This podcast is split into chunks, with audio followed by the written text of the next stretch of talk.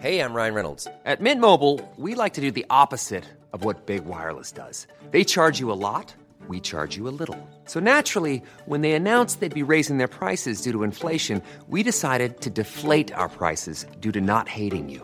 That's right. We're cutting the price of Mint Unlimited from $30 a month to just $15 a month. Give it a try at mintmobile.com slash switch. $45 upfront for three months plus taxes and fees. Promo rate for new customers for limited time. Unlimited more than 40 gigabytes per month. Slows. Full terms at mintmobile.com. Las noticias. ¿Qué tal? ¿Cómo le va? Buenas tardes. Estás a punto de escuchar Yo soy Javier Alatorre. las noticias con Javier Alatorre. La vamos a pasar muy bien. Comenzamos.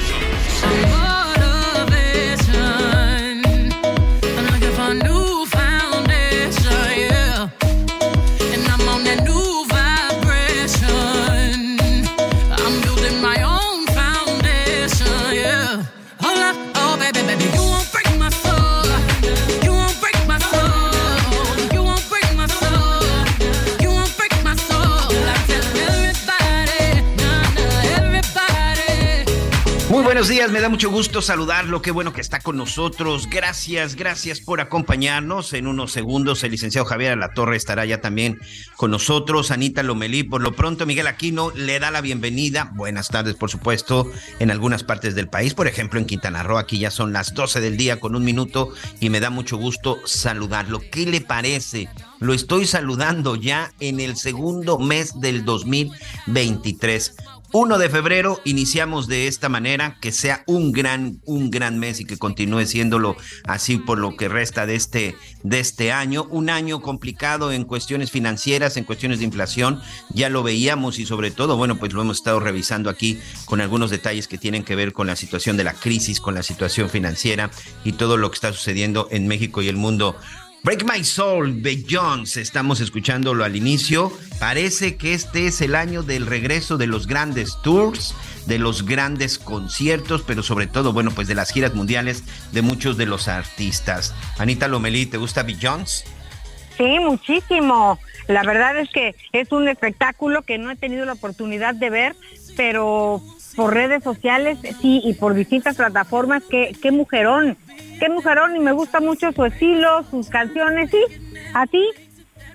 Sí, fíjate que sí. eh, ahí en casa, Valeria Valentina, bueno, pues también tienes, es entre sus artistas favoritas. Y sí, sin duda, tiene, tiene buenas melodías. Sabes que es una lástima, porque la verdad es que tiene mucho público latino, pero pues en esta gira que está anunciando, que este, pues va a estar en Estocolmo, Bruselas, París, Ámsterdam, Barcelona, por supuesto en varios en varias ciudades de los Estados Unidos, pero por supuesto, no estará en México y en ningún otro país de Latinoamérica. Ahí sí creo que Bueno, le, le, le faltó falló equipo, un ¿no? poquito, ¿eh? Le falló Sí, un sí, poquito Y, y ellos se lo pierden. Ya vendrán otros. Oye, Miguelito, pero déjame platicarles y darles los buenos días. Estoy en Mexicali, acabamos de aterrizar. Aquí son las nueve de la mañana con dos minutos. Es dos horas menos que allá en la Ciudad de México.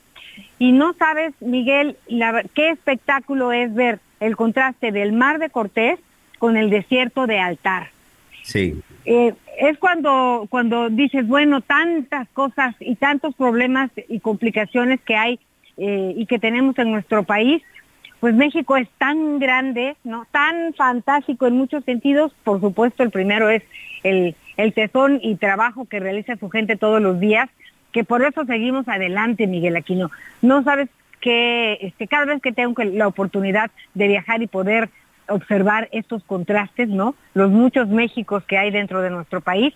Me siento orgullosa y de lo bello. Y pues bueno, vamos a conocer esta reserva de la biosfera y sobre todo el trabajo que se realiza para que así sea.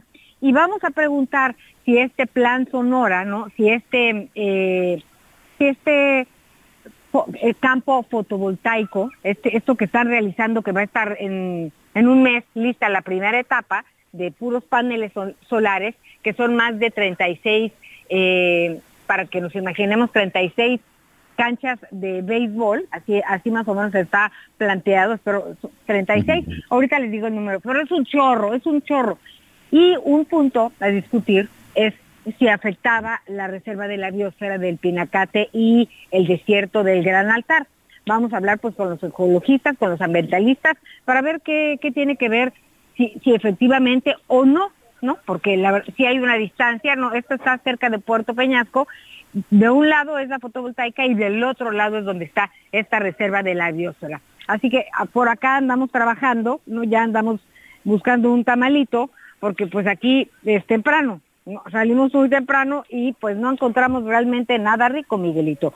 Pero sí creo que hay que profundizar en este plan, en este plan Sonora en relación a las energías limpias, ¿no? La energía solar más grande de América Latina y se va a multiplicar por cinco, así ya ya lo informó el presidente de la República, es una gran inversión, pero bueno, pues vamos a esperar que esté lista la primera etapa y mañana viene eh, Marcelo Ebrard junto con, eh, por supuesto, el gobernador del estado de Sonora a presentar este plan pues frente a un grupo de cancilleres, de cónsules eh, de, de México y de otras partes del mundo porque es un, es, un, es un proyecto muy importante en relación al medio ambiente. Así que pues ya, ya estaremos platicando de este tema y fíjate que me llamó la atención porque van a hablar del plan Sonora y también de la explotación de litio, que en este sentido pues hemos dicho que si bien tenemos una capacidad y, y litio para, pues, para extraer,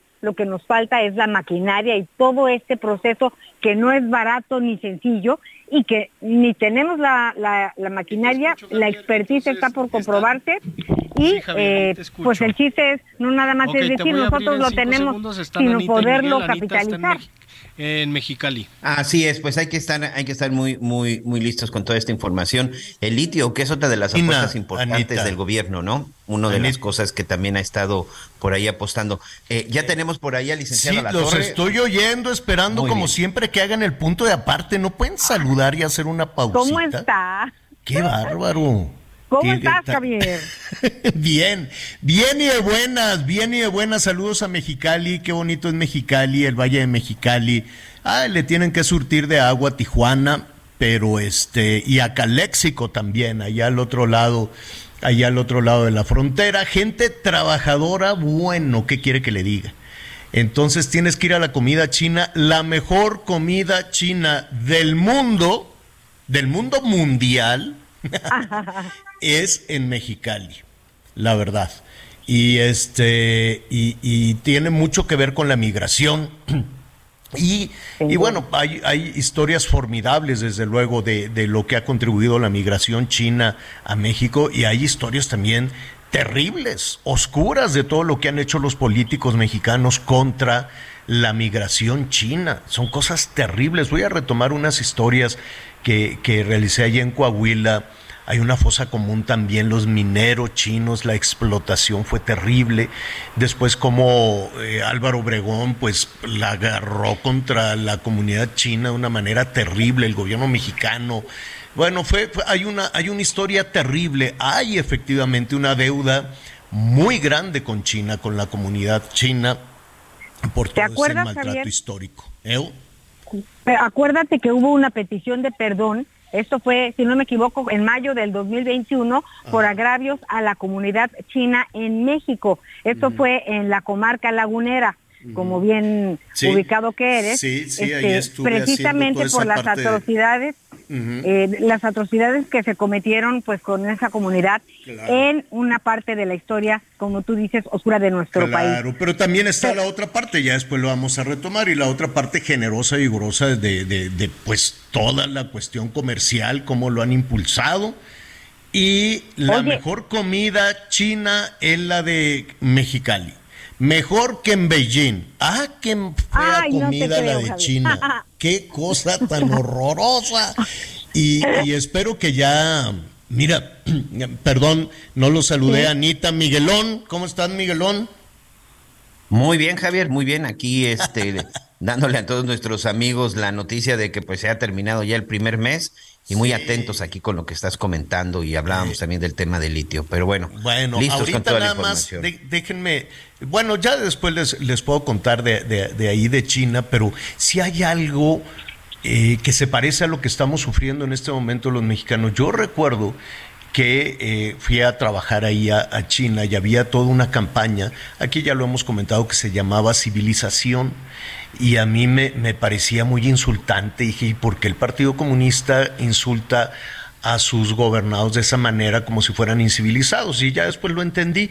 A propósito de la revolución cultural, pues los chinos perdieron todos sus valores, perdieron toda su educación, perdieron muchas cosas, ¿no? Llegó un gobierno a imponer su este, visión de, del mundo, a imponer su ideología y perdieron muchísimo, muchísimas, muchísimas cosas que de a poco van recuperando y lo van a recuperar muy, muy, muy rápido.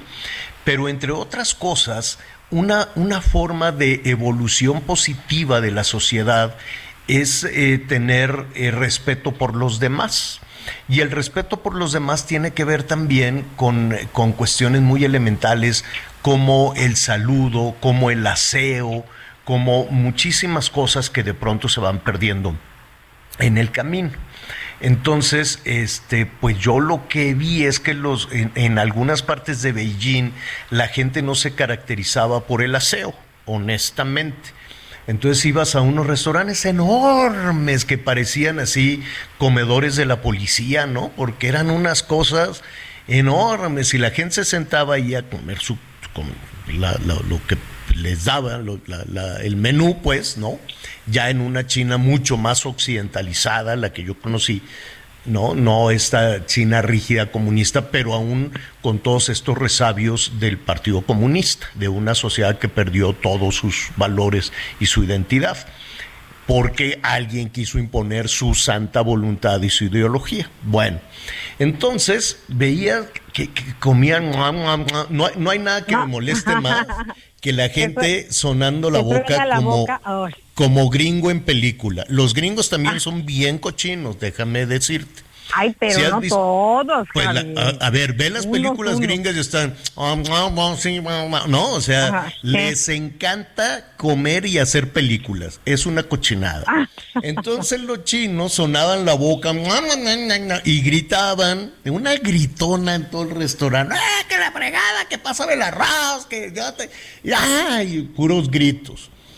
Y este, y entonces iban acumulando los platos, en uno les ponían pues, no sé, algunas, unas comidas que picaban como la fregada, súper condimentadas, muy mala. Honestamente a mí no me gustó, es la comida Szechuan.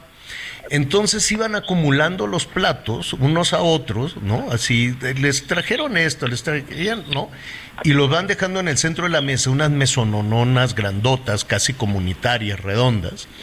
Y por qué no después de comer, pues una jetita les daba, ¿cómo se Ay. llama? El mal del del, del, del puerco. Cochi, del puerco, del cochito. Sí. Y empujaban el plato hacia el centro, ponían los brazos en la mesa y por qué no ajetearse y roncar ahí las moscas volando, los alteros de desperdicio de comida. Yo decía, ¿qué es esto? Y así, ¿no? ¿Por qué no? Quitándose la comida con la lengua de los dientes nos echamos aquí una jetita y, al, que las moscas vuelen. No, hombre, pues qué cochinero. Entonces ya entendí que había esos letreros. China está haciendo un esfuerzo por reeducar otra vez a su gente en cuestiones básicas, básicas de comportamiento. Entonces les decía, no grites, no, porque son muy gritones.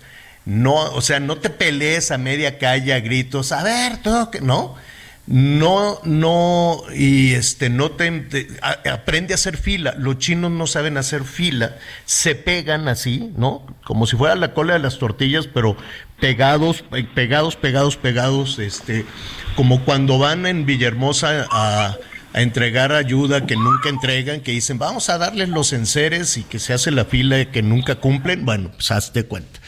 Eh, saludos a Villahermosa.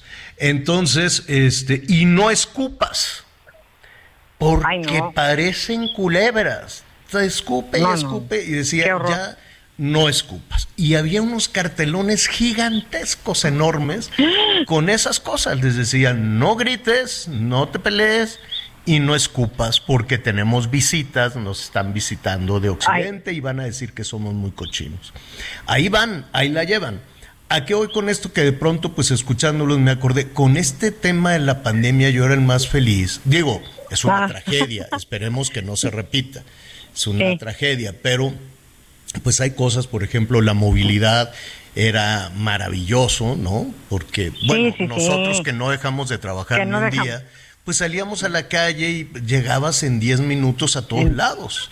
Y Así ahora es. pues llegas en 2 horas 40, 3 horas 10, ¿no? Es como ir a, Oye. a- al Felipe Ángeles. Y la otra cosa, la gente dejó de escupir tal vez por el cubrebocas o porque estaba en su casa. Y ahora que se quitaron el cubrebocas, no sabes qué cosa tan... Yo, yo no, no entiendo por qué la escupidera. ¿Por qué los mexicanos escupimos todo el santo día? No, no, no, no sé qué Mira, es eso. algunas personas pues tienen definitivamente problemas de salud, pero sí creo que hay que tener cuidado porque, pues digo, este, mi libertad termina y donde empieza el derecho del de enfrente. Sí hay que tener un poco de prudencia. Lo que sí es espantoso es que la gente anda escu- escupiendo en la calle como si fueran fuentes. Esto sí no es no es aceptable, ¿no? O, o luego el señor del taxi baja el vidrio, ¿no? Y vámonos. Y yo, ay, Sí. sí, sí se pone medio nervioso. Yo, yo Pero, no sé, pues- esa es una de las cosas que, que yo pensé que nos había dejado la pandemia, el lavado de manos, la higiene y, eh, y que no escupieran. Y, y la verdad, yo le pregunto a nuestros amigos, y no sé, le voy a preguntar a algún especialista en cuestiones laborales, si em, te metes en un problema laboral, legal, si le pides a algún compañero que se bañe o se lave las manos o deje de escupir, ¿es un derecho laboral no bañarse, no asearse y escupir? Porque pues ya no sé, con esto de que hay que ser políticamente correcto, pues yo, yo, yo no sé si puedes decirle a la gente, oye, lávate la boca, lávate las manos. No, ¿Por fíjate qué? que no creo que somos una sociedad en donde realmente le puedas decir a alguien, oye, tienes mal aliento, a menos que no sea tu pareja o tus hijos, ¿no? Pues yo no lo sé si Este, te pueden demandar no, no. laboralmente si le pides no, a algún que compañero que, se lave las manos. No hay nada peor que, que la... que- mira, cuando a una persona le apestan las manos, es porque no se ha acercado Ay, no. a un jabón en mucho tiempo. Y, No, no, no, y pero- yo pensé que con la pandemia... Son- ¿No les parece que son detalles innecesarios a esta hora? que No, todavía no- Miguel, es que no sabes, ahora que decíamos de, de lo que vivían los chinos, en ese salta para atrás, si dejamos de lavarnos las manos y si volvemos a escupir en las calles, regresamos a un problema sanitario básico que se podría evitar se podría evitar, la gente se muere, hay niños que se mueren por un problema gastrointestinal. Y ese problema gastrointestinal, porque los servicios de salud no tienen el suero oral, porque no le pueden salvar la vida a un niño que tiene diarrea, esa, ese, ese malestar arrancó por una falta de aseo y por pobreza. Pero la pobreza no es sinónimo de falta de aseo. Entonces, en el momento en que le preparan los alimentos y dejamos de lavarnos las manos, ese es, un cambio histórico en la humanidad. El día, el momento, en- y que además no, es, no fue hace mucho, estamos hablando del siglo XIX, probablemente fines del XVIII, cuando descubrieron que si se lavaban las manos podían evitar más muertes. Las mujeres se morían en el parto hasta que un doctor descubrió que si se lavaban las manos podía evitar fallecimientos. Y en un país como el nuestro, en donde podemos prevenir, porque no tenemos un sistema de salud adecuado, si nos volvemos a lavar las manos todos, como sucedió con, con la influenza, y luego lo dejamos de hacer, y sucedió con la pandemia, y luego lo, lo dejamos de hacer, pues hoy vamos a ver otra vez de nueva cuenta cosas de, de- que se podrían evitar como todos esos males. Por eso, por eso decía yo. Pero bueno, todo salió por Mexicali, todo salió por estas cosas. La verdad es que yo sí extraño el aseo de las personas, que lo perdimos de nueva cuenta. Y hay muchos, muchos, este, ¿cómo se llama? Muchos, eh, ¿Bichos? Pues no, pues no sé, hay Eh, muchos argumentos y justificaciones, que porque no yo vivo en no sé dónde, que no hay agua, y porque yo salgo muy temprano de la casa y no tengo en dónde lavarme las manos, y porque, no, o sea, argumentos muy válidos en un país como el nuestro, donde ha crecido la pobreza, donde ha crecido la, la marginación. Por cierto, y ya muy rápidamente para acabar con eso de la pandemia, los que apenas, apenas van a regresar son los de la UNAM, con todo respeto que, que, que apenas están anunciando, ahorita se lo, se lo voy a decir. Que ahí vienen todos, que ya van a ser presenciales todos, ¿no? Que ya van Todas a ser presenciales, pero Sí. ya va a regresar la pandemia y apenas No, están estos. ya vamos en este, la sexta ola. Ya vamos No, en la sexta ola y apenas van a regresar, me parece una exageración. Un exceso. Que- y te voy a decir algo. Miguel, salvo, salvo su mejor opinión, sí, la UNAM se tardó, sí, no, pues ya ves que traíamos el escándalo de la ministra Yasmín Esquivel y pues la UNAM estaba de vacaciones y todo y que todavía no regresaban, entonces pues no podían hacer nada. Pero este, yo creo que el, la tecnología, el Zoom y estos sistemas para, para estar en comunicación a distancia, pues ahora tiene que ser eh, híbrido, Javier, porque abre la posibilidad a las personas que están enfermas por un lado y a quienes estén en otras partes que no puedan acudir a la universidad. Ojalá y sí regresen presencial, porque es la fuerza, no hay mejor que estar frente a frente, pero que no que no se olviden de la posibilidad que da este la tecnología y dar clases de manera Bueno, en, un, híbrida. en un país donde se tuviera una red adecuada y los recursos suficientes, pues, estoy de acuerdo, pero la verdad es que perdimos mucho tiempo y la universidad se tardó dos años en clases presenciales. Me parece un absurdo, me parece que, que hace mucho tenían que haber ya regresado, pero en fin, lo vamos a retomar al ratito. Hoy, eh, antes de, de hacer una pausa, Miguelón, ¿cómo va el juicio de García Luna? Bueno, Javier, pues hoy por segundo día está declarando este eh, todólogo, por llamarle de alguna, de alguna forma, Israel Ávila, este sujeto que empezó a declarar el día de ayer y que dio toda la descripción de supuestamente cómo se llevaba a cabo toda la operación con este eh, Genaro García Luna. Y te voy a explicar, amigos, por qué le digo todólogo a Israel Ávila. Este sujeto, bueno, fue detenido hace ya casi 10 años fue detenido eh, porque era uno de los contadores o un sujeto que se dedicaba a lavar el dinero, principalmente a la gente de los Pineda Villa, que eran unos grupos, un grupo de mafiosos, una familia. ¿Sabes quiénes son estos personajes de los Pineda Villa, Javier? Eran los cuñados del tristemente célebre José Luis Abarca, Claro. presidente de Iguala, que hoy está con el caso La Ayotzinapa. mujer se apellida así, ¿no? Así La es, ella era, ella era hermana de, de los hermanos Pineda Villa, el MP y el Borrado, dos eh, presuntos Te digo narcotraficantes que que en su todos los momento políticos andan de alguna u otra manera ligados al crimen organizado. Todos. Sin duda. Fíjate que este sujeto fue detenido en el 2015, pero llama mucho la atención porque de acuerdo con Israel Ávila, déjame decirte que para el cártel de los Beltrán Leiva, según en su declaración, dice que era, se dedicaba a comprar casas. Él, él era el encargado de lavar el dinero y compraba bienes e inmuebles.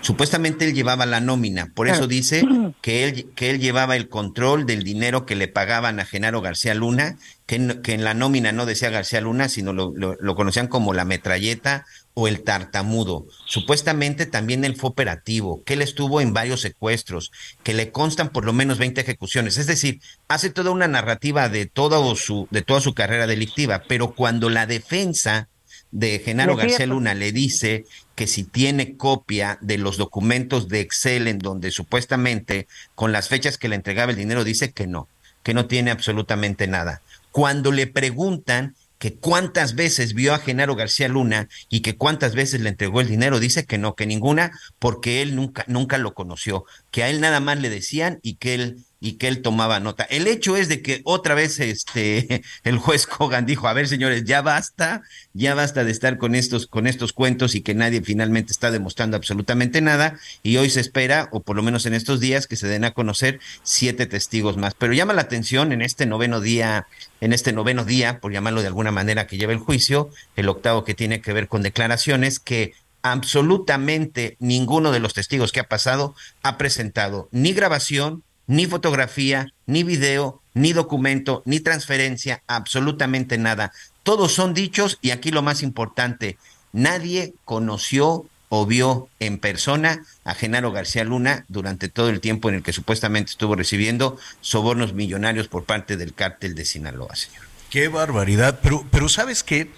Eh, aquí lo, lo, que han dicho los, los este, ¿cómo se llama? Los testigos de, de, la fiscalía, quienes están planteando toda esta denuncia, pues no han, eh, efectivamente, como tú lo señalas, no han presentado evidencias, videos, audios, fotografías, en fin, pero lo que sí han hecho es una descripción de terror de nuestro país.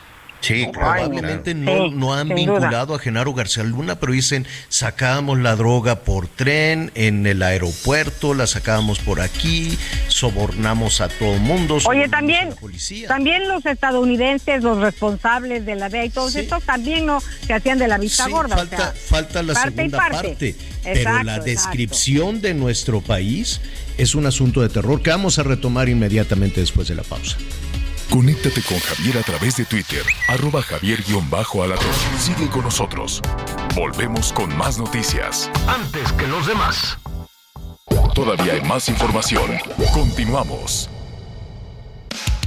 El mundo de la moda en mueble está en movimiento en Expo Mueble Internacional, la feria líder de muebles y decoración en América Latina. Encuentra lo último en tendencias, diseño y calidad en muebles para el hogar, oficina, jardín, infantil, decoración, entre otros. La cita es del 15 al 18 de febrero en Expo Guadalajara. Regístrate en www.expomuebleinternacional.com.mx.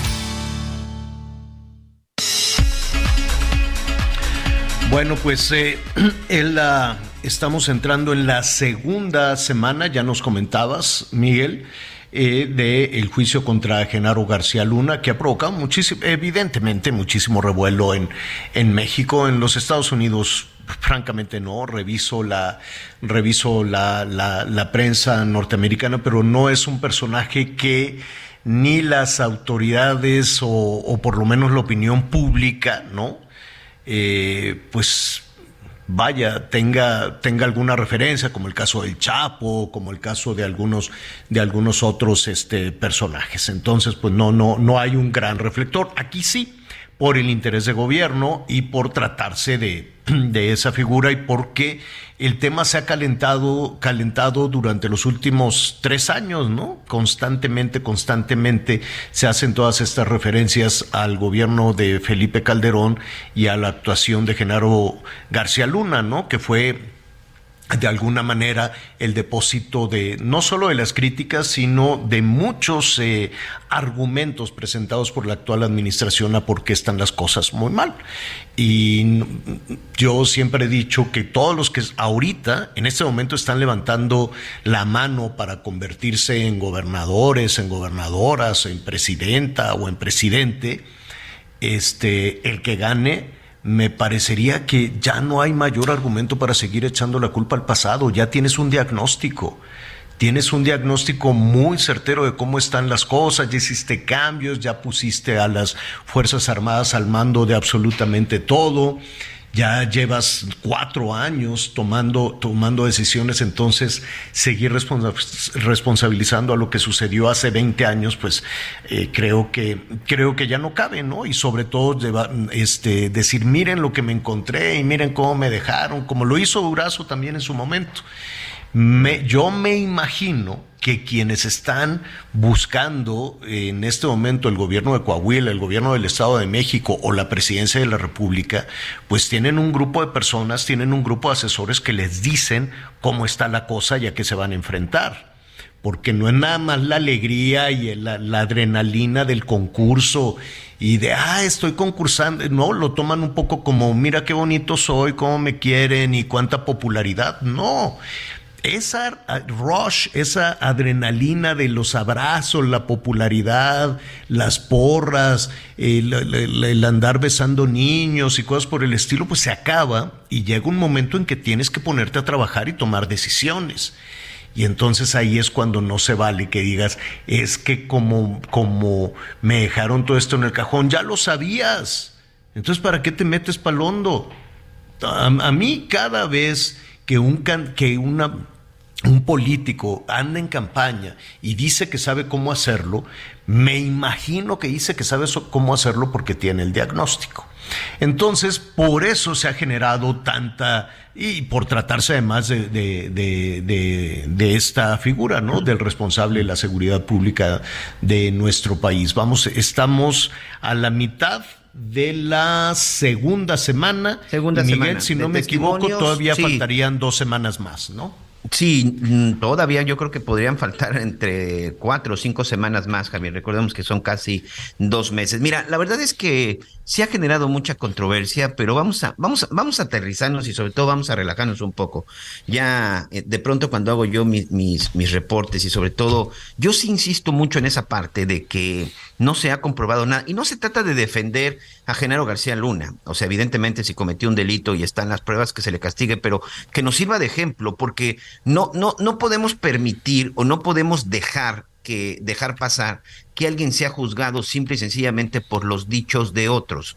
A mí me cuesta trabajo entender que de pronto tantos años, recordemos que él estuvo del 2001 al 2012 al frente de la, de la seguridad de este país, fue el responsable de desaparecer la Policía Judicial Federal, que era una de las policías más corruptas en ese momento, fue el responsable de desaparecer la Federal de Caminos, que también era otra de las policías más corruptas en ese momento. Es decir, él estuvo mucho tiempo, 12 años, 12 años en el que supuestamente lo estuvieron corrompiendo y sobre todo que le daban dinero. De verdad, nadie tiene absolutamente una prueba Creo que eso, eso es una de las cosas que sí debemos entender. Nadie puede ser juzgado por el dicho de otro. Y además, señora La Torre, además, amigos, y, y en verdad olvidémonos del nombre de Genaro García Luna. Si quieren, pónganle Juanito López, ¿no? Que es el, el que comúnmente decimos.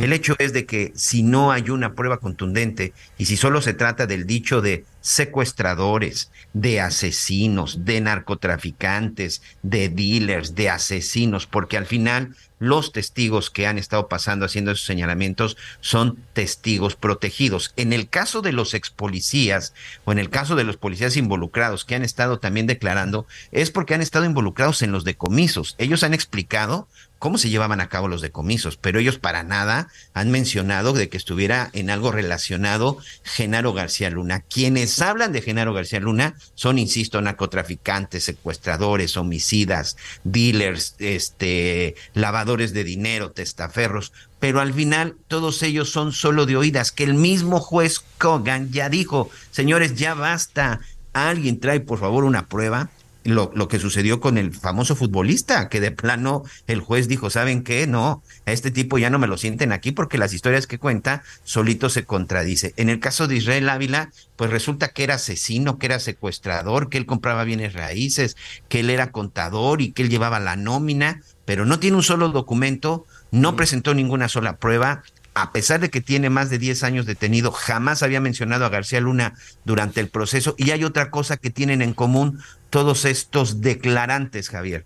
Uh -huh. La mayoría o ya está libre, o está por salir, o reconocen haber tenido un acuerdo con el gobierno de los Estados Unidos para declarar a cambio de que les recorten sus condenas, de que les traigan a su familia y sobre todo que les permitan y les den la oportunidad de quedarse en los Estados Unidos. Señores, no se enojen conmigo, no, perdón por la expresión, no me mienten la madre porque ya lo están haciendo en las redes sociales, Javier. Yo no lo estoy defendiendo, simplemente no. estoy diciendo lo que está sucediendo y ahí está. No si alguien defensa. tiene una prueba que demuestre que así sucedió y que no y que no solamente son dichos, pues es el momento de presentarlas. Claro, claro, el que la debe que la pague. Definitivamente, claro. el que la debe que la pague. Y a lo que y a lo que voy, la, a final de cuentas la percepción que te queda con todo esto, independientemente de las pruebas o no pruebas, videos o fotos o demás, con todas las eh, descripciones, eh, pues nos damos cuenta en Vaya, que este no es un asunto eh, aislado, esta no, esta no es una historia de terror de hace 20 años, 15 años, 10 años, 6 años, ¿no? Esta, esta es una historia que hemos vivido y que se percibe, eh, es decir, para que un delincuente actúe, se requiere una dosis de impunidad enorme y no nada más una dosis de impunidad enorme, se requiere un vínculo de, de, de, de corrupción muy grande. Entonces, independientemente de todas las pruebas que se presenten y, todo, y de todo lo que suceda con Genaro García Luna, y efectivamente el que la debe, que la pague, y de acuerdo a todos los procesos legales. Sin embargo, eso no sucedió por allá en el 2000, ¿qué? En el 2008 o en no, eso sigue sucediendo en nuestro país. Y si no ve, pues ve la percepción que tenemos de los políticos mexicanos y ve la percepción que tenemos de, de, de las elecciones para presidentes municipales o para gobernadores y ve la percepción que tenemos de cómo el crimen organizado, los delincuentes, pues de alguna u otra manera deciden en los procesos electorales. Y hemos escuchado muchísimas voces que dicen, sí, hay una eh, reforma política, hay una reforma electoral, hay un, hay un plan B, pero nadie ha puesto sobre la mesa cómo blindar los procesos electorales del crimen organizado. Allí están los chantajes, las presiones,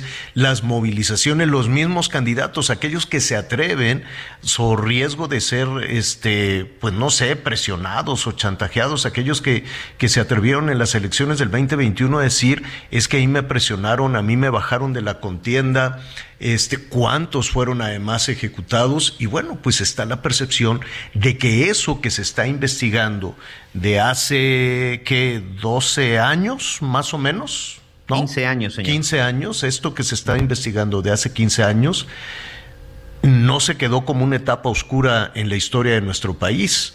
Me temo que es una historia que se sigue escribiendo con personajes que todos sabemos que de alguna u otra manera pues siguen siguen vinculados a diferentes niveles de autoridad. En fin, es lo que está eh, sucediendo allá en, en, los Estados Unidos. estaremos muy pendientes porque es el primero de los testigos y son varios, si no me equivoco. Ya veremos, ¿no? Que, quién, qué otros testigos se presenta y cuál es la estrategia de nueva cuenta de la defensa de Genaro García Luna. Nosotros ni a favor ni en contra, el que la debe que la pague ¿no? Lo único que hacemos es consignar lo que está sucediendo allá en Nueva York.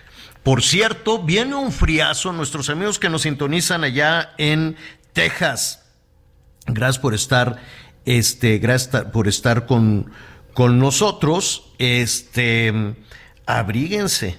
Esto, esto de las bombas invernales ha tenido unos efectos enormes, devastadores. Saludos allá en Huntsville, en Bronzeville, en McAllen, y me da muchísimo gusto saludar a nuestro compañero Juan Guevara, director de Now Media, socio comercial de El Heraldo Radio. ¿Cómo está el frío, Juan? Buenas tardes.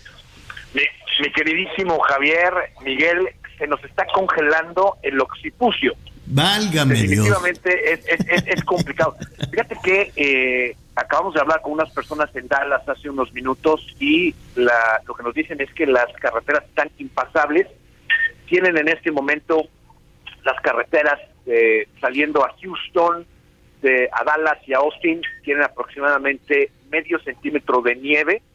Hay que recordarle a nuestra audiencia, Javier, Miguel, que, bueno, pues Houston es playa, ¿no? Estamos a 50 uh -huh. kilómetros de la playa en el Golfo de México, de México, y pues es la primera vez que vemos tormentas invernales de este tipo.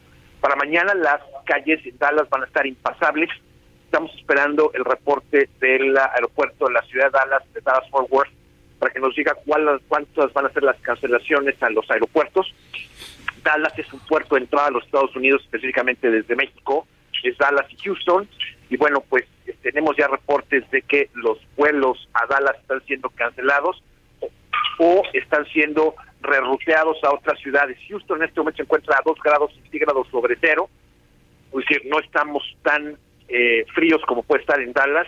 Sin embargo, bueno, estamos empezando a ver ya problemas con los aeropuertos porque pues los vuelos que están siendo redirigidos, reruteados de Dallas a otros destinos en Texas, pues es un tema que si va a viajar alguna persona de aquí al viernes eh, por cualquiera de las aerolíneas a Texas o, a, par, a, la parte sur de los Estados Unidos y conviene que chequen su vuelo con su aerolínea para ver qué cambios o cancelaciones pueden haber.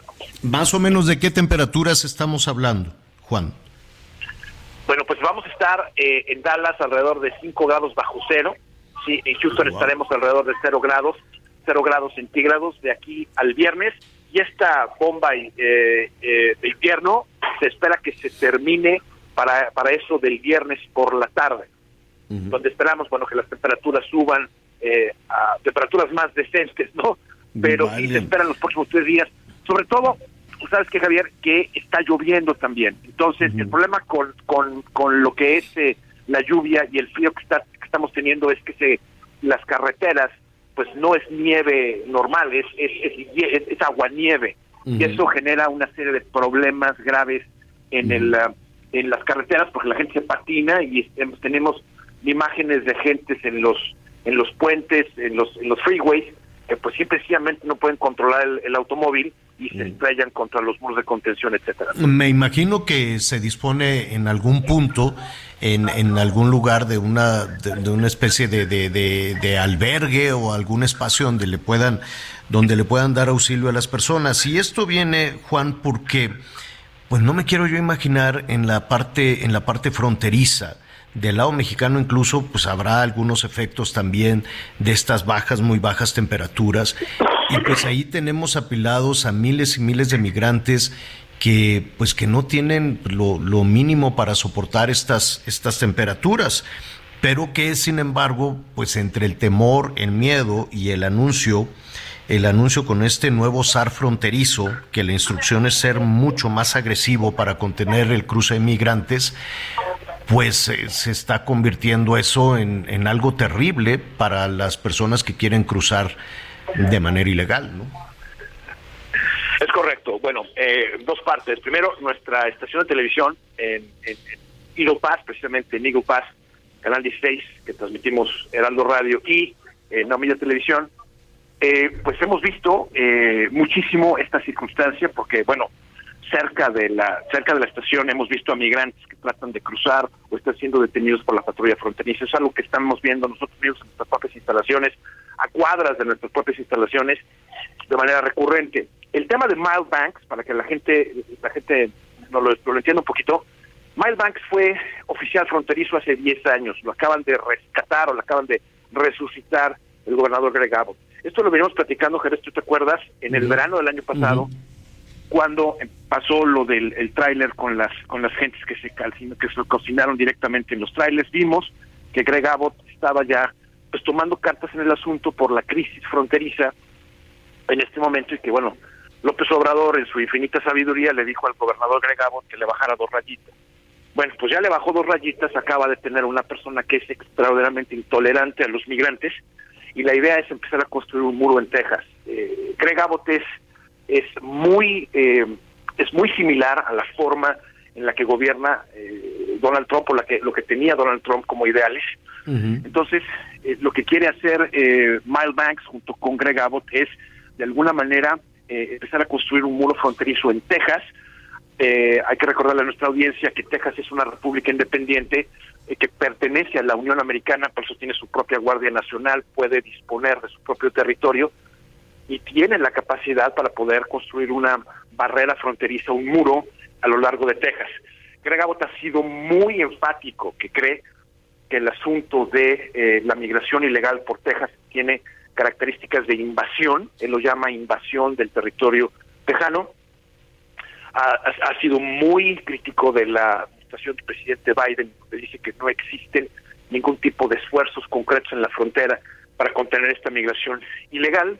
Y bueno, ha sido muy enfático en el hecho de que pues a México le conviene exportar personal, le conviene exportar a personas indocumentadas porque son las que mantienen a México. Eso lo ha dicho Greg Abbott muchas veces, uh -huh. por el dinero y las remesas que mandan las personas a México. Entonces, uh -huh ¿Qué se espera? Bueno, se espera un endurecimiento serio por parte de la de la um, Guardia Nacional de Texas. La cita de Mile Banks es que se va a asegurar de que los, migra los migrantes tengan miedo de cruzar la frontera. Entonces, eh, vamos a esperar un endurecimiento muy serio por parte de Texas de esto. Eh, no sabemos en este momento si van a volver a poner retenes en, las, en los puntos fronterizos para los camioneros mexicanos, para los transportistas. Lo que sí sabemos es que diariamente, diariamente a través de Piedras Negras, pasando por Eagle Pass, vemos en televisión nacional eh, en este momento la gente cruzando el río Bravo perfectamente bien y la patrulla fronteriza esperándolos del otro lado sin ningún tipo de mecanismo por parte de México para detenerlos. O sea, los vemos uh -huh. en televisión, Javier, cruzando en vivo y en directo la frontera. Entonces, sí queda claro que la que la voluntad del gobierno mexicano pues no ha sido ha sido No. nula en detener No es contener. Es nula. Aunque por otro lado viene la, la complicación de estos 30 mil, ¿no? Que mensualmente pondrán, dejarán del otro lado de la frontera. El tema es muy, el tema es muy complejo. El tema se hace mucho más eh, agresivo con estas decisiones y con estas temperaturas. Juan, te agradecemos esta comunicación y si nos permites, pues seguiremos contigo, ¿no? Desmenuzando todo este tema. Estamos a la orden, les mando un abrazo con mucho cariño, estamos en contacto. Gracias, gracias. Saludos a todos nuestros amigos allá en Texas, en eh, Huntsville, 104.3 de la FM, en Bronzeville, 93.5 y en McAllen también en el 91.7 de la FM. Qué friazo. Y atención de este lado de la frontera porque pues hacia el fin de semana también vamos a tener muy bajas, bajas, bajas temperaturas. Eh, rápidamente, Miguelón, eh, ¿qué, qué, ¿cuál te sabes así de despecho de me dejaste ingrata y cosas por el estilo? Esas de como de desamor. Digo, afortunadamente tú nunca has tenido que cantar Sí, nada to- de todavía, eso. todavía, todavía, este. Qué bueno. Y esperemos este, que no. A ver, señor productor, ¿cuál nos puso? Ala, ya supera. Ah, sí, que está, que está de moda. Esa es muy buena. historia se borró y no pienso escribirla otra vez. Y ya, supérame y deja hablar mal de mí. Tienes que Sa- saber. ¿Sabes también cuál es muy buena, Javier? ¿Cuál? La canción que le, eh, le contestó, la que le cantó Nodal cuando terminó con Belinda, donde hablaba de sus tatuajes y este, Y de la de Se me olvidó. Ajá. Ah, pues Es- ahorita estamos. ¿Sabes qué? ¿A quién le voy a hablar para que nos, para que, para decirle que estamos de complacencias al Peña Nieto, al Enrique? Creo que, creo Oye, que Tania, ah, ¿sabes cuál le cantó? La de Me sobrabas tú. A ver si por ahí la tienen de los recoditos. Pero ahí- Así le queda. sí. Exacto. Oye, ahí la que le cantó la de Ya supérame es la muchacha. Muy guapa esta, ¿cómo se llama? La modelo Tania Ruiz. Tania Ruiz. sí. Tania Ruiz, pues era la, la novia de. Era la novia de Peña Nieto y adiós que te haya bien, me lo batearon. Este, pues ella dice que, pues que cada quien su rumbo, nos seguimos queriendo. Cada vez que eh, una pareja famosa rompe y sale alguien y dice, no, no fuiste tú, fui yo, pero pues yo tengo que cuidar mi carrera y seguimos rumbos distintos y nos queremos mucho, pues es que ella lo bateó. ¿Estás de acuerdo? ¿No? Entonces, pero pues fíjate, un hombre tan poderoso que le gritaban, ¿te acuerdas cuando era gobernador las doñitas de rojo, las señoras de rojo, así, muñeco precioso, ¿no? Y, y cosas por el estilo, y el otro se hacía el copete más grande y todo esto. Y mira, qué barbaridad, pues nomás no, no la pega, porque cuánto, bueno, no se casó con, con Tania, él llevaba dos matrimonios, se casó primero con, con la mamá Sí, de con la sus mamá, hijos, con la mamá de sus hijos, con la mamá de sus hijos y después con Angélica Rivera, con quien no tuvo con, hijos, con la artista, con ella no tuvo hijos. con la gaviota. Oye, y nada más saliendo de, de- del poder, casi todos los presidentes, bueno, no, Fox sí siguió casado, Calderón también siguió casado. Se agarran novias jóvenes, ¿no? Ya Salinas de Gortari, ya ves todas las historias que se Sí, decían. se divorció Salinas también con una, una joven, pero también tenía su historia de noviero. El que no sé si era noviero el era el presidente Fox, más bien él anduvo con Martita, se casó después con Martita en segundas nupcias. Martita era su directora. Se de casó siendo ya presidente, ¿no? Si no me equivoco, Sí, al año de, al año o a la semana de la elección se casó, ¿no? Luego Calderón, pues no, pues él siguió con Margarita todo el tiempo. Luego Peña, pues sí era medio enamoradizo, porque tenía, tuvo después otro, otra criatura, otro niño reconocido, pero pues con otra novia. Y, y bueno, pues por ahí, ¿no? Les decían.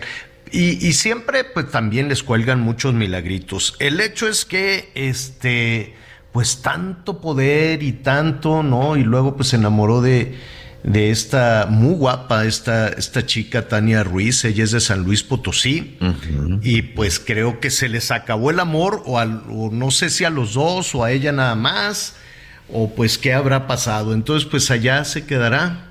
Ah, Pues ¿cómo mira, la verdad es que cuando, cuando una mujer sale abiertamente a decir se acabó, es porque ella es la fuerte y porque sin duda ella fue la que decidió terminar con todo esto. Fue en una entrevista a una revista pues muy famosa, la, la revista Hola, en donde dijo este literal, Enrique y yo ya no estamos juntos, pero seguimos queriéndonos mucho. Nada, eso no se puede. Mira, pues es que, mira, el poder hace a los personajes muy sexys, pero cuando se acaba el poder, pues ya, ya no los ven tan bonitos.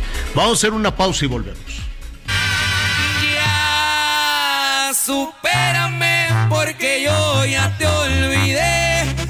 Ando tan feliz sin ti.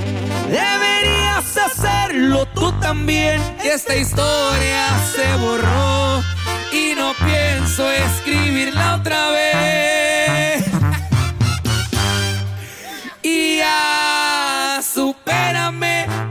Conéctate con Miguel Aquino a través de Twitter, arroba Miguel Aquino. Toda la información antes que los demás. Ya volvemos. Todavía hay más información. Continuamos. Las noticias en resumen. Un sujeto asesinó a su esposa y a su suegra en el interior de una agencia del Ministerio Público en Poncitlán, Jalisco. Cuando acudieron a denunciarlo por violencia intrafamiliar, el hombre siguió a las víctimas hasta la agencia en donde amagó al personal y posteriormente les disparó a las mujeres. Tras cometer el crimen, el agresor logró escapar. La Suprema Corte de Justicia de la Nación declaró inconstitucional la llamada Ley Nale de Veracruz. Esta, esta detallaba y permitía buscar la gubernatura a las personas no nacidas en la entidad con el solo hecho de que tuvieran hijos nacidos en Veracruz. Y en Puebla liberaron a José Antonio Vázquez Torales, propietario de la compañía del helicóptero, en el que murió la gobernadora Marta Erika Alonso y su esposo Rafael Moreno, Moreno Valle, ocurrido hace ya cuatro años. El empresario seguirá el proceso judicial en su contra bajo medidas cautelares por delitos de homicidio culposo, daño a propiedad ajena y falsedad de declaraciones. Hoy el dólar se compra en 18 pesos con 12 centavos y se vende en 19 pesos con 24 centavos.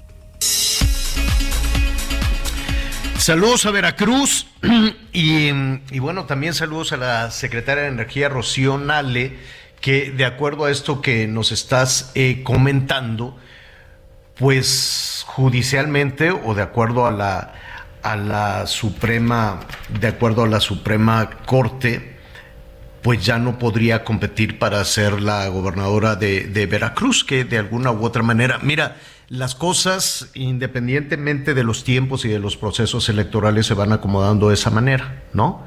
Eh, falta todavía, eh, falta todavía los procesos electorales, bueno, falta todavía la selección de candidatos, en fin, una serie de cosas, pero estamos tan adelantados, estamos adelantadísimos en en nuestro país en, los, en las cuestiones electorales. No sé por qué. No sé por qué han tirado la toalla tan, tan rápido. Bueno, en el caso de Veracruz, pues ya sabe usted todo lo que hay alrededor del gobernador eh, García, Cuitlago García, pues es entendible que se esté hablando de un relevo tan anticipadamente. El hecho es que, ya lo señalabas, la Corte pues invalidó lo que allá en Veracruz le decían la ley Nale, ¿no? Eh, que, que esta, esta ley trataba de que fueran, que se reconociera como veracruzanos, este, aquellos que sin haber nacido en el estado pues tuvieran, comprobaran la residencia durante creo que por lo menos cinco años o que sus hijas o sus hijos nacieran ahí en la, en la entidad. Eh, la verdad es que Rocío Nale ha desarrollado pues carrera política allá en Coatzacoalcos, en el sur de, en el sur de, Veracruz, y pues de alguna manera ella pues ha manifestado, primero se le mencionaba hace cuando recién se dio el banderazo hasta en Palacio Nacional habían mencionado a ella como posible candidata. ¿No? Estamos ya con las elecciones abiertas, con, con todos los procesos de, de campaña y de, y de competencia electoral desde, ¿qué será, Miguel? ¿Del 21 más o menos? Sí, desde señor. el 2021 Podría, podría ser, ¿no? Que se habló ya de Las muy, muy, corcholatas y muy, los muy candidatos. anticipadamente este, la, la- la verdad. Este, y el hecho es que, pues, ¿qué fue lo que pasó? Ya la Suprema Corte le dijo, pues, que no puede concursar. Así es. Así es, la Suprema Corte de Justicia, por cierto, el día de ayer con ocho votos, con ocho votos a favor, que era lo que se necesitaba, determinó declarar inconstitucional la ley que permitía buscar la gubernatura a los no nacidos en la entidad con Burrow is a furniture company known for timeless design and thoughtful construction and free shipping, and that extends to their outdoor collection. Their outdoor furniture is built to withstand the elements, featuring rust-proof stainless steel hardware, weather-ready teak, and quick-dry foam cushions. For Memorial Day, get 15% off your Burrow purchase at burrow.com slash ACAST and up to 25% off outdoor. That's up to 25% off outdoor furniture at burrow.com slash ACAST. El solo hecho de que tuvieran hijos nacidos, nacidos en Veracruz, que es más o menos el caso de, de Rocío Nales. Sin embargo, fíjate que ayer mismo el, el propio gobernador Cuitlagua García dijo que, pues que no tiene ningún problema, ¿eh? que Rocío no tiene ningún problema. Recordó que ella actualmente es senadora por el estado de Veracruz, que ha competido y que nadie se lo, nadie se lo ha impedido. Dijo que basta con que ella acredite residencia de los últimos cinco años en el estado para poder competir. Una situación que pues yo creo que tampoco tendría, Javier, porque yo creo que la secretaria de Energía no despacha en este En Coatzacoalcos. no despache en Coatzacoalcos o en Jalapa, pero bueno, dice Cuitlagua García, creo que esa es la, la, la sustituta que él quiere, esta eh, es, es, creo que esa es la que quiere que lo, que lo, que lo suceda en el cargo, pero el hecho es de que la Corte dice no se puede, no puede competir y al no tener tampoco los cinco años de residencia, pues no veo por dónde pueda ser candidata, ¿eh? Pues sí, te entiendo, te entiendo muy bien. Aquí un poquito más allá, si subimos un poquito más eh, la, la situación, no es solo el gobernador, también hoy en la mañanera el presidente López Obrador dijo que la Secretaría de Energía no tiene ningún problema, dijo que no está limitada para competir por el gobierno de, de Veracruz. Este dice se puede también tener este se puede también por la residencia Rocío fue diputada por Coatzacoalcos, en fin, ¿no? Recordó todo lo que estamos, lo que estamos diciendo. Pero este, aquí la confusión es el, el Ejecutivo Estatal y el Ejecutivo Federal dicen que, pues, en pocas palabras, pues que la Corte diga lo que sea, ¿no? No, no, no hay ningún impedimento para Rocío Nale.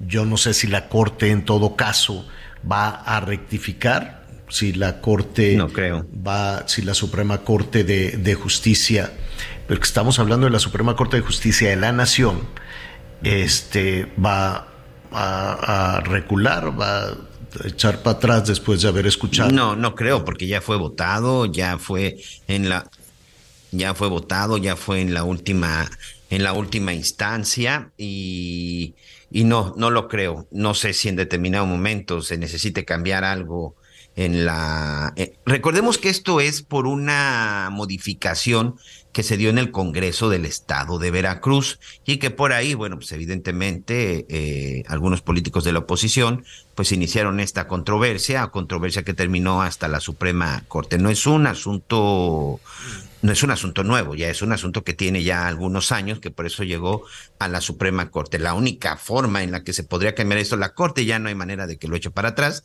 Yo creo que aquí la única manera en la que podría suceder es de que pues otra vez en el Congreso del Estado se intentara hacer o modificar algo para que la señora Rocío Nale fuera la candidata, Javier. Bueno, pues ahí están las posiciones, ahí está lo que resolvió la Suprema Corte de la Nación y ahí está la posición del Ejecutivo Federal, ¿no? De, lo, de la, la posición del presidente de la República y del gobernador del Estado, donde dicen, pues eso es lo que dice la Suprema Corte, pero sí, sí puede concursar, sí puede eh, buscar Mira. convertirse en gobernadora. Son las dos posiciones, nosotros lo consignamos, veremos cómo Sí. se resuelve, ¿no? Te leo textualmente cómo quedó el artículo 11 de la Constitución del Estado de Veracruz, que fue modificada por los diputados del Estado en agosto del 2022. Son veracruzanos las o los mexicanos nacidos fuera del territorio del Estado, con hijos veracruzanos o con una residencia efectiva de cinco años en territorio veracruzano. Eso es lo que dice la modificación a la Constitución del Estado de Veracruz. Y lo que ayer dijo en la Corte es, es procedente y fundada la, la acción de inconstitucionalidad. Fue una controversia presentada por diputados del PAN y del PRI. La declararon inconstitucional, señor. Mm, Bueno, pues eh, ahí están, ¿no? Nosotros consignamos lo que dice la Suprema Corte, lo, lo que dice el Poder Judicial, lo que dice el Poder Ejecutivo, y este, pues le enviamos un saludo a Rocío Nale, vamos a, a buscarla para también, hay muchos temas que, podemos platicar con ella. Oye, eh, sí, dime, Miguel. Oye, por cierto, ahorita que estamos en estos temas de la Suprema Corte de Justicia de la Nación, fíjate que fue todo un escándalo hoy en Palacio Nacional y con los reporteros de la Fuente, que el día de hoy estuvo de visita el ministro, el ministro expresidente de la Suprema Corte, Ah, eh, el ministro Saldívar, y dicen que bueno, pues que estuvo por ahí en una charla, en una... El que en baila en TikTok y eso, ¿verdad? Ándale, el que ya es tiktokero y que sale ahí todo este asunto. Pero lo que muchos se preguntaron y preguntan es, este, ¿y cuándo va a recibir a la ministra Piña, la actual ministra presidente o presidenta de la Suprema Corte de Justicia?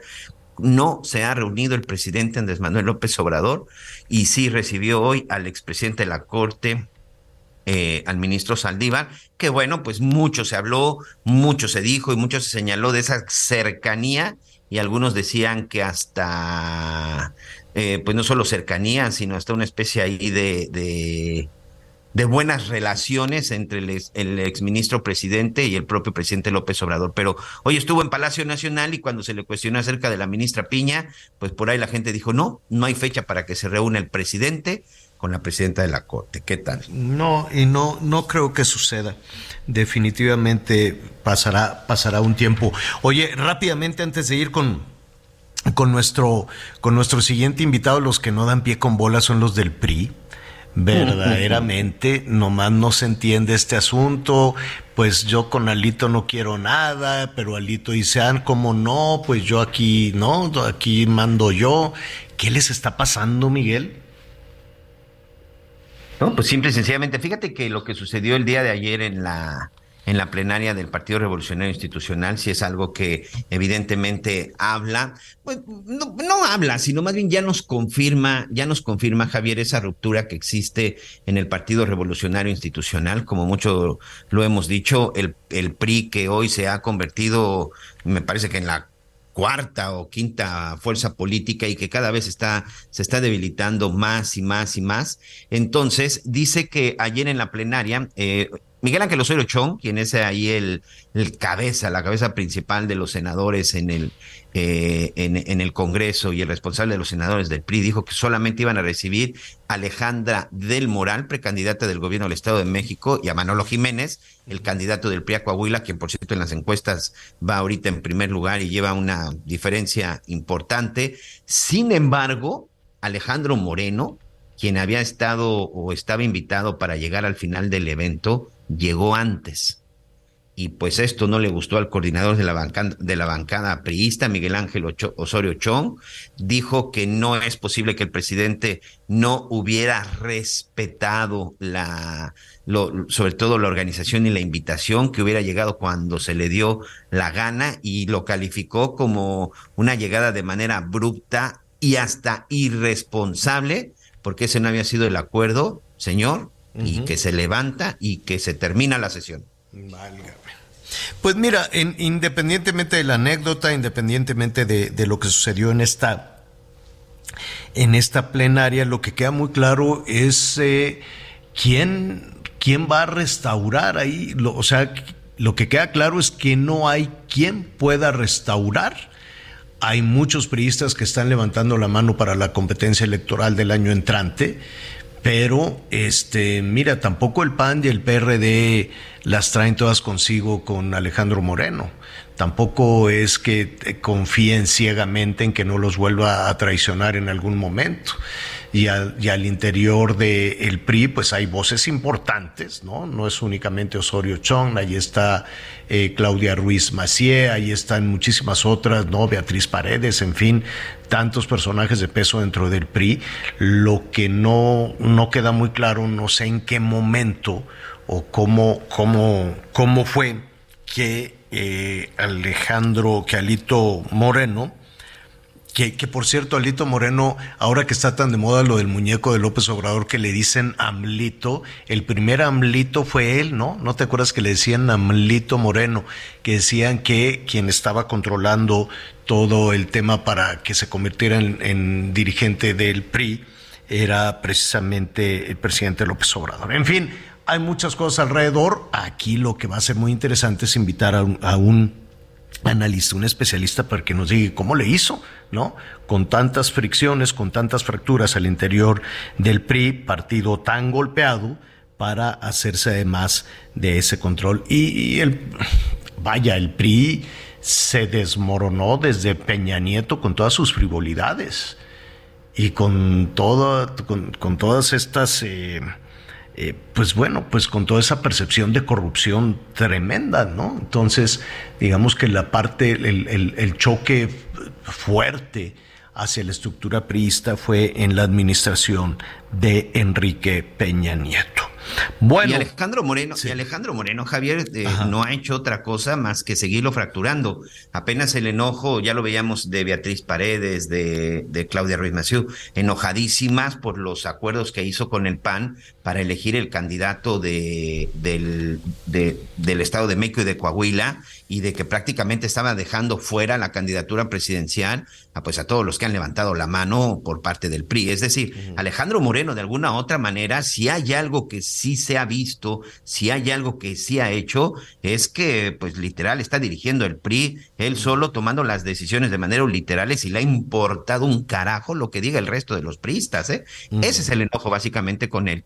El enojo claro. también, bueno, lo decía Pero el una alianza opositora con un PRI la, en la, conflicto interno, pues sí, claro. tampoco, tampoco, le ayuda definitivamente. No le ayuda nada. Oiga, al inicio del programa estábamos hablando de todos los efectos de la pandemia, ¿no? Y de muchas situaciones que hay que, de muchos aprendizajes que hay que recuperar y de cómo muchas eh, cuestiones en, en, el día a día fueron cambiando las dinámicas familiares, las cuestiones de educación, dos años perdidos, absolutamente perdidos, aunque se diga que, que la educación a distancia no es cierto, no es cierto. Se perdieron dos años y dolorosamente hacemos como que nada sucede, como que nada pasa. En donde sí hubo cambios este, en el mundo, cambios eh, importantísimos, fue en las, eh, en las cuestiones comerciales, no solo en las cuestiones digitales, no solo en el comercio digital, sino en la manera en que las mercancías viajan por el mundo, en la manera en que las mercancías llegan a casa. Vamos a ser honestos, todavía eh, hay... Eh, hay algunas personas que han sido víctimas también en esa, en esa cuestión digital. Estaba ayer revisando algunas estadísticas y México tiene de los primeros lugares en el mundo en fraudes digitales. De los primeros lugares en el mundo. Ese es un asunto que hay que, que, hay que revisar. Pero también la forma en la que, en la que eh, las mercancías llegan a casa se modificó. Y eso significó un reto formidable. Yo me quiero imaginar la logística para la selección, para la entrega, para el embalaje, para la distribución de mercancías o de medicinas o de tantas cosas. Por eso hoy eh, me da muchísimo gusto saludar al ingeniero Antonio Arranz. Él es el CEO de DHL Express México. Eh, a quien le agradecemos esta conversación. Antonio, ¿cómo estás? Qué gusto saludarte. Hola Javier y Miguel, mucho gusto. Gracias por la llamada. Oye, Antonio, sí fue un, un cambio vertiginoso en, en la manera de, del traslado, la logística o, el, o la misma percepción de la llegada de, de, de mercancías, ¿no? Sí, nos transformó la vida. Fíjate que los planes que nosotros teníamos para el 2025, o sea, planes que habíamos hecho en el 2019 y le presentamos al presidente en marzo del 2020 que teníamos para 2025, los tuvimos que acelerar en menos de dos años. Y, por ejemplo, México iba, íbamos a invertir 500 millones de dólares en cinco años y terminamos invirtiéndolos en dos años y medio. Eh, porque tuvimos que crear toda una infraestructura eh, muy, muy grande para soportar el volumen tan grande que había de e-commerce y de toda la gente que estaba guardada. ¿no? Y, el- mundo se colapsó y entonces tuvimos que contratar muchos más aviones, comprar aviones en- a nivel mundial para conectar con China, con, con Europa, eh, y toda la cadena de suministro se, de- se rompió. ¿no? Entonces, claramente eh, hizo que muchas cosas que pensábamos que venían, en, digamos, en los 2020 hasta finales de 2020, terminaron eh, cuajándose, eh, llamémoslo así, en un periodo de tiempo muy, muy corto. Oye, ¿cómo es la logística? Yo imagino que es una cuestión eh, impresionante porque pues no es únicamente el, traslado de mercancías doméstico, el traslado de mercancías en, en nuestro país, dentro de la ciudad o de estado a estado, sino pues simplemente, simplemente la, la, la relación con Norteamérica pues ya tiene un nivel de complejidad enorme y si lo abrimos a Asia o Europa, bueno, pues ya me imagino. Fíjate, que eh, nosotros empezamos con la pirámide al revés. Siempre la, gente piensa infraestructura primero y nosotros pensamos primero en gente. Entonces, ¿qué necesitas de, gente y qué, qué, cultura tienes que tener para poder hacer todo lo que vamos a hacer en- tecnológicamente y de infraestructura? Y eso nos ha hecho ser la mejor empresa para trabajar tres años seguidos y somos la mejor empresa para trabajar a nivel mundial de Great Place to Work. Porque cuando tú cambias el paradigma de la pirámide, lo primero que dices, ¿qué tipo de gente tengo que tener? ¿Qué perfil de gente tengo que tener para que yo sea exitoso? Y de ahí todo se da y entonces empiezo a pensar, ok, bueno, ya, tengo la gente. Ahora voy a empezar, ¿qué tipo de infraestructura tengo que tener? ¿Qué tecnología? Y sobre todo, tienes que hacer exitoso a tus clientes. Eso yo creo que es uno de los grandes paradigmas que también se cambia. Es una, se oye muy bonito, pero poder entender qué es lo que quieren los clientes es lo que te hace distinto. Y en esta pandemia, eso nos hizo cambiar muchas cosas de lo cual operábamos. Una de las cosas que más cambió en esta pandemia es que hasta antes de la pandemia la gente en la parte tecnológica, por lo menos en México, le tenía terror, ¿no? Prefería que alguien lo atendiera, no era tan tecnológico y con la pandemia se aceleró fuertísimo el, el uso de cosas digitales, de poder de decirle, oye, en lugar de que te vaya, que vayas y firmes a mano, ya me puede, te puedo tomar, hay- por ejemplo, hay fotografías, puedes hacerla, puedes Sí, una, firma antes. digital. Exacto. Entonces ya hay muchas cosas que se avanzaron y eso permitió que la que cosas que pensamos que era muy difícil que la sociedad lo aceptara se implementaran. De- de- déjame darte un ejemplo. Yo tengo 700, DHL tiene 720 tiendas en México, de donde yo te recibo paquetes y tú puedes recolectar paquetes. Antes de la pandemia tenía cero tiendas que eh, tenían algo digital. Todo siempre había una persona que te atendía. Hoy hay 130 tiendas que el cliente va y no tiene una interacción con una persona. Él hace todo a través de un, de un counter, como si estuvieras en el aeropuerto. Tú solito te das servicio y, y te atiendes. Ah, Y o, o tengo locker. Y entonces tú te, yo te mando un, tec- un mensaje de texto con el código de seguridad, tú Ujú. llegas al locker y recoges tu paquete. Y Oye, ya no tienes que hacer la cola. ya no- esas son las evoluciones Pero, que ha pero de cualquier forma, yo veo los vehículos, que por cierto, oye, a propósito de, de los vehículos que son icónicos, salen en el cine, salen en series, salen en películas, ahí también se están modernizando de una manera bárbara. ¿eh? Sí, fíjate, hoy hicimos un gran anuncio eh, que estoy muy orgulloso, o sea, como DHL estamos súper orgullosos, Hoy anunciamos la compra de 9 millones de dólares por 100 vehículos eléctricos ah, que van a que ya están aquí en México, lo trajo Ford y Grupo Andrade con, con nosotros. Y es un cambio radical porque el problema que México está teniendo es que se nos estamos quedando atrás en la parte eléctrica. Y entonces empieza un círculo vicioso porque mm, dices, bueno, si valen muy caros los vehículos eléctricos, nadie los compra, pero entonces si nadie los O sea, compra, ¿la pues flotilla es eléctrica? 100 vehículos completamente eléctricos. ¡Wow! ¡Felicidades! Y- y ¿Con es- Grupo Andrade? Con Grupo Andrade y, y son Ford la- los vehículos. Oye, entonces ya pues ya los vamos a empezar a ver, los vamos a subir a las redes sociales para identificarlos, porque pues de alguna manera es una marca muy generosa, es una marca que está muy conectada definitivamente con el consumidor y pues nada, felicidades, qué, qué éxito Antonio, se nos viene el tiempo encima. Pero sí quisiéramos seguir con esta conversación. Hay mucho que decir, hay mucho que aprender también de lo que nos ha dejado la, la pandemia. Por lo pronto, pues felicidades por esa flotilla eléctrica. Mira, qué bien. Así es, y va, hay muchas cosas más que vienen. Pronto vas a ver también, el 28 de febrero inauguramos el vuelo inaugural del AIFA, entonces también Exacto. Yo te quiero preguntar eso, si es posible mañana mismo, Antonio. Llega el avión al AIFA y luego, ¿quién Ah, descarga? ¿Cómo distribuyen? Ah, ¿No? ¿Qué te parece si mañana platicamos de todo eso? Con todo gusto. Padrísimo. Es el ingeniero Antonio Arranz, CEO de DHL Express México. Felicidades y qué Gracias. éxito. Felicidades por ese acuerdo. Gracias, hasta luego. Hasta luego. Pues ahí está. Este, y mañana, bueno, ahí está toda la modernización. Y qué interesante que empiecen primero trabajando con los empleados.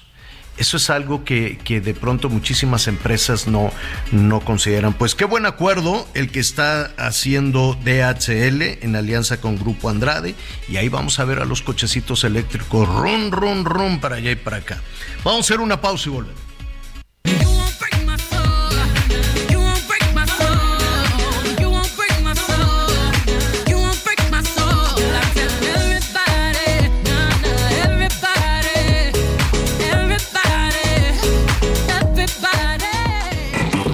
Conéctate con Javier a través de Instagram. Arroba Javier-Alator. Sigue con nosotros. Volvemos con más noticias. Antes que los demás. Todavía hay más información. Continuamos. Las noticias en resumen. El Sindicato Independiente Nacional de Trabajadores estalló la huelga en los 20 planteles del Colegio de Bachilleres en la Ciudad de México y Estado de México. Exigen una revisión salarial, un ajuste en las prestaciones laborales y la basificación, entre otras demandas. Un sujeto quien fue aprendido por el presunto delito de robo de autopartes en la alcaldía Coyoacán murió a bordo de una patrulla de la policía capitalina cuando era trasladado al Ministerio Público. Hasta el momento hay dos elementos detenidos mientras se llevan a cabo las investigaciones. Las presas de Nuevo León cerraron el mes de enero del 2023 con 6% menos agua que la que tenían el año pasado. Según la Conagua, este año será más seco, pues el diagnóstico hasta el momento indica que en el primer bimestre caerá el 40% menos lluvia que en el mismo periodo del 2022. Cuidado, regiomontanos, otra vez problemas con el agua. Una leona africana llamada Salomé escapó de sus cuidadores en la capital de Aguascalientes y atacó a una mujer de 40 años, a quien dejó gravemente herida y mató a su perro. El felino de dos años era resguardado en una quinta como mascota. Ya quedó bajo resguardo de las autoridades tras estos hechos. El mundo de la moda en mueble está en movimiento en Expo Mueble Internacional, la feria líder de muebles y decoración en América Latina. Encuentra lo último en tendencias, diseño y calidad en muebles para el hogar, oficina, jardín, infantil, decoración, entre otros. La cita es del 15 al 18 de febrero en Expo Guadalajara. Regístrate en www.expomuebleinternacional.com.mx. Em, bueno, eh, ¿qué, situación esta de, de, de Jalisco, Miguel? Una jovencita, 21 años, ya estaba harta de los maltratos de su pareja. No, no me queda muy claro, estaban casados o era, o era su, su pareja y acudió con la mamá, le dijo, pues ya, vamos aquí a la, a la fiscalía a presentar una denuncia por este por violencia, violencia física, violencia intrafamiliar. La jovencita 21 años, la mamá 45, entonces fueron ahí a la fiscalía, la fiscalía regional de Poncitlán, allá en, en, en, Jalisco. Y entonces, pues, ¿qué, ¿qué pasó, Miguel? Estaban presentando la denuncia contra el fulano que las maltrataba y las mató ahí mismo. Ahí mismo, Javier, sí, simple y sencillamente es una situación que ya se está, que ya se está investigando.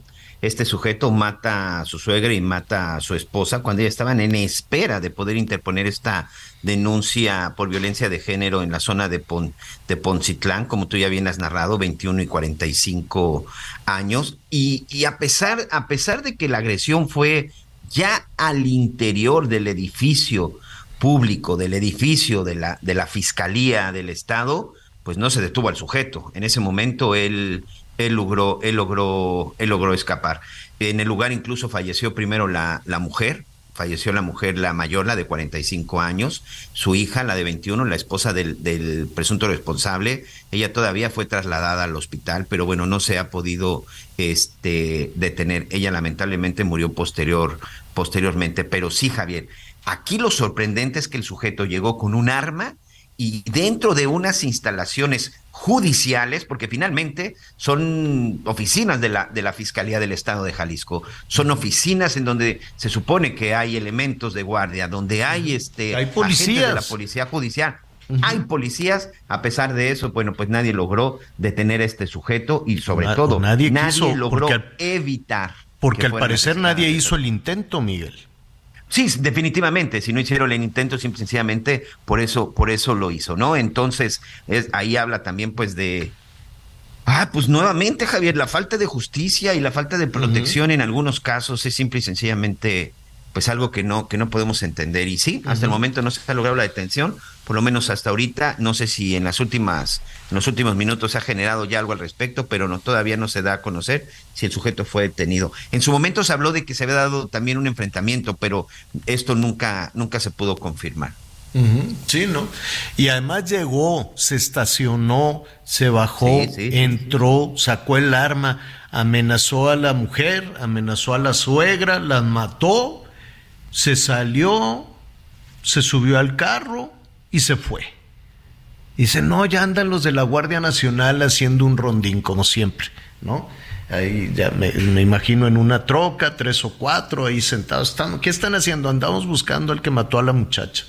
Qué cosa tan terrible lo que, lo que está sucediendo. Hoy hay un zafarrancho, hay una rechifla y ahorita en el Senado. Los senadores de Morena, bueno, se traen de la greña al Santiago Krill porque este pues hubo una ceremonia de saludos a la bandera, no sé por qué hoy, pero bueno, pues tuvieron es ahí que, su... Es que hoy está uh, iniciando bueno, pues un nuevo periodo de sesiones. De hecho, fue en la Cámara de Diputados. Ah, perdón, fue de diputados, dije senadores, sí, sí. Sí, sí. recordemos que Santiago Krill actualmente, bueno, pues es el presidente del Congreso de la Unión uh -huh. de la Cámara de Diputados. Uh -huh. El hecho es de que como parte de este inicio de sesiones, pues se llevó a cabo pues eh, eh, los honores a la bandera y sobre todo eh, el himno nacional.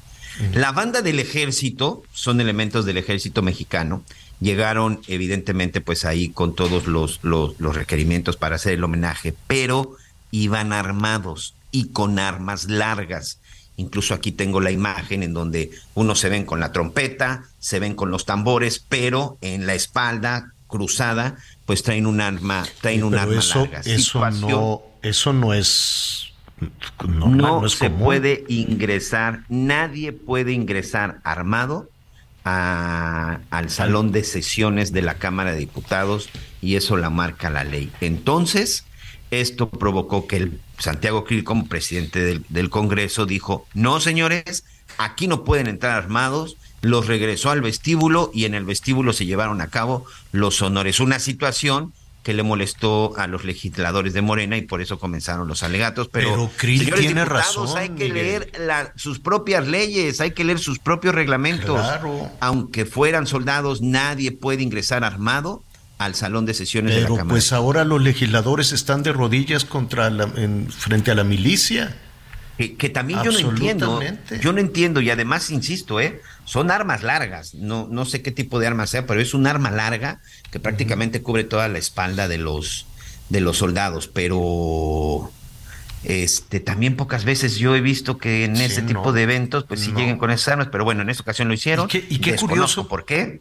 que sean legisladores de izquierda cuando tradicionalmente la izquierda en el mundo, no nada más en México, pues defiende todo este tipo de, de situaciones y limita, ¿no? Y limita, pues, la presencia de esa, de esa manera de las Fuerzas Armadas. Cl- Claro, o sea, me queda claro que no, que no iban a otra cosa, etcétera, etcétera. Pero la sola imagen del ejército con armas largas dentro de, ¿qué era? ¿El salón de plenos o en dónde? Eh, no, no sé. En el salón de sesiones, en el En el salón en donde de se lleva a cabo sesiones. todo, sí, sí, sí. Pues es, y por es- eso Santiago es Krill les dijo preocupante, que ¿no? al vestíbulo. Por- es preocupante por lo que políticamente ha significado en el mundo una imagen de esa naturaleza. Nunca ha terminado bien una imagen de esa naturaleza. Con todo respeto al ejército, me queda claro que era una ceremonia, pues iba yo a decir cívica, pero pues no es necesariamente cívica si tienes al ejército con armas largas encabezando toda esta reunión. La imagen solita, la imagen solita, pues eh, Es fuerte. generaría, Es ¿no? fuerte, es fuerte y generaría muchísimo comentario. Curioso que sea la izquierda mexicana quien esté defendiendo la presencia de efectivos armados del ejército al interior de la Cámara de Diputados. Es curioso, pero pues bueno, como todo es electoral, como todo es pleito, como todo es quítate tú, ¿no? Pues justifican cualquier cosa, incluido esto, ¿no? No, incluso hay quienes están atreviendo a decir que, que Santiago Krill le faltó el respeto a la bandera y al himno nacional y Mm. que debería de renunciar como presidente en la Cámara de Diputados. No, lo único que hizo valer fue hacer valer la ley y además, pero bueno, como tú dices, es increíble que hoy los mismos de izquierda que tanto criticaban de todo esto, bueno, pues hoy son los que los primeros que se rasgan las vestiduras. Pero eso fue lo que sucedió. Hoy Bueno. se inició una nueva, eh, un nuevo periodo en la Cámara de Diputados, en donde uno de los primeros temas que se van a estar discutiendo es este famoso Plan B electoral, que bueno, ya estaremos hablando al respecto en los próximos días. Y bueno, como parte de, de la ceremonia, son los honores a la bandera, llega el ejército, que además no era una escolta de cinco elementos, Javier, como normalmente son, no de seis elementos, sino fue una banda de guerra porque entonaron el himno nacional y todos llevaban sus armas largas cruzadas a la No, espalda junto con sus tambores y, Y, y yo quisiera y yo quisiera corregir aquí no es un asunto de izquierda ni de derecha ya eso está muy diluido ya eso está muy muy muy diluido en nuestro país este es un asunto de partidos ya no, ya esto de la izquierda, la derecha, el centro, ya prácticamente no existe en nuestro país. Este es un asunto de partidos, este es un asunto de intereses electorales, de intereses personales, de intereses partidistas. Sí es cierto que hay algunos legisladores que todavía tienen esta filosofía, sí es cierto. Este, la filosofía de izquierda o la filosofía de derecha, sí, también es cierto, pero son, los, son voces ya muy, muy apagadas, ¿no? Son voces ya muy arrinconadas, como la de Porfirio Muñoz Ledo, por ejemplo, o la misma del ingeniero Cárdenas, ¿no? Que ya desde ayer, ya de plano, lo, lo dejaron fuera, lo hicieron a un lado. Entonces ya no, no es, corrijo, no es un asunto de izquierdas, de derechas, no, no, no, eso ya se está muy diluido, muy, muy diluido en, en nuestro país para convertirse en un asunto de partidos únicamente de partidos, de, de, intereses partidistas, de intereses personales, de intereses políticos y sobre todo de una competencia. Ahora, eso sucede en cualquier lugar del mundo, ¿eh? No, no, no, no hay partido en el mundo, ningún partido en el mundo que esté pensando en la ciudadanía. Todos los partidos en el mundo están pensando en sí mismos, llegar al poder y mantenerse. Esa es la tarea de un partido y les damos dinero, mucho por cierto, para que eso hagan. Entonces es una constante, constante, no, no tiene fin. Es una maquinaria, la de los partidos políticos es una maquinaria que una vez encendida ya no se detiene, es voraz, voraz, voraz, voraz, ya no se detiene, no hay nada que la frene, no tienen una percepción de bien y mal, ¿no? Simplemente son y están en, atendiendo a su naturaleza y su naturaleza es competir y es ganar a como dé lugar y mantenerse en el poder a como dé lugar, sea del color que sea, del, del, en sus orígenes, pues sí, ¿no? Siempre dicen una cosa y la otra. Ahora no es un asunto privativo de México, es un asunto que sucede prácticamente en todo, en todo el mundo.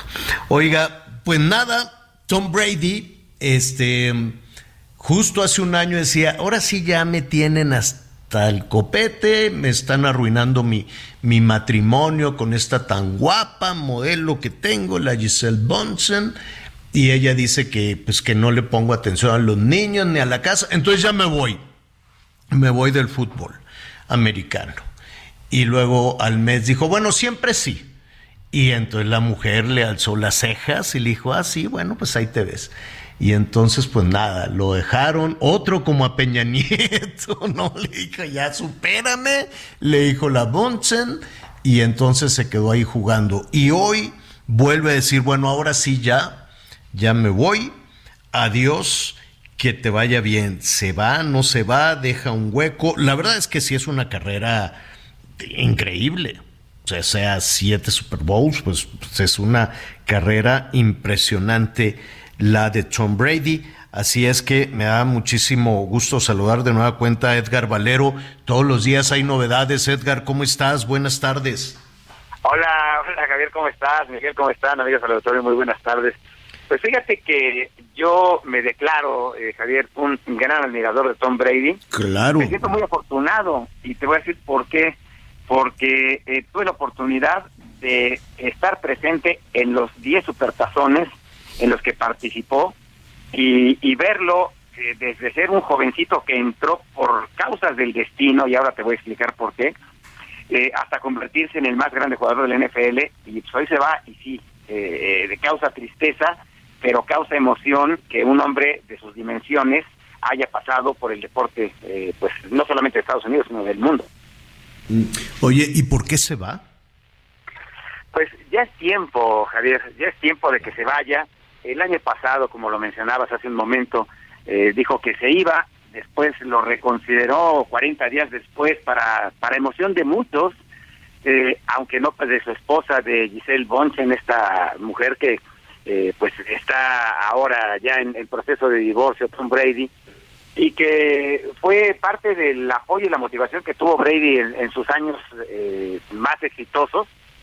sus hijos, y después de todo, bueno, hasta los 46 años, eh, seguir un deporte tan rudo como el fútbol americano, él debe estar agradecido que solo tuvo una, una lesión importante en su carrera, que fue la temporada del 2008, en el primer partido le reventaron la rodilla, y fue el único año que los Patriotas no estuvieron en la postemporada, y cuando se rompió la racha, que pudo haber sido de, vamos, 16 títulos consecutivos de la división este de la conferencia americana, o sea, la cantidad de récords, Javier Miguel, son impresionantes.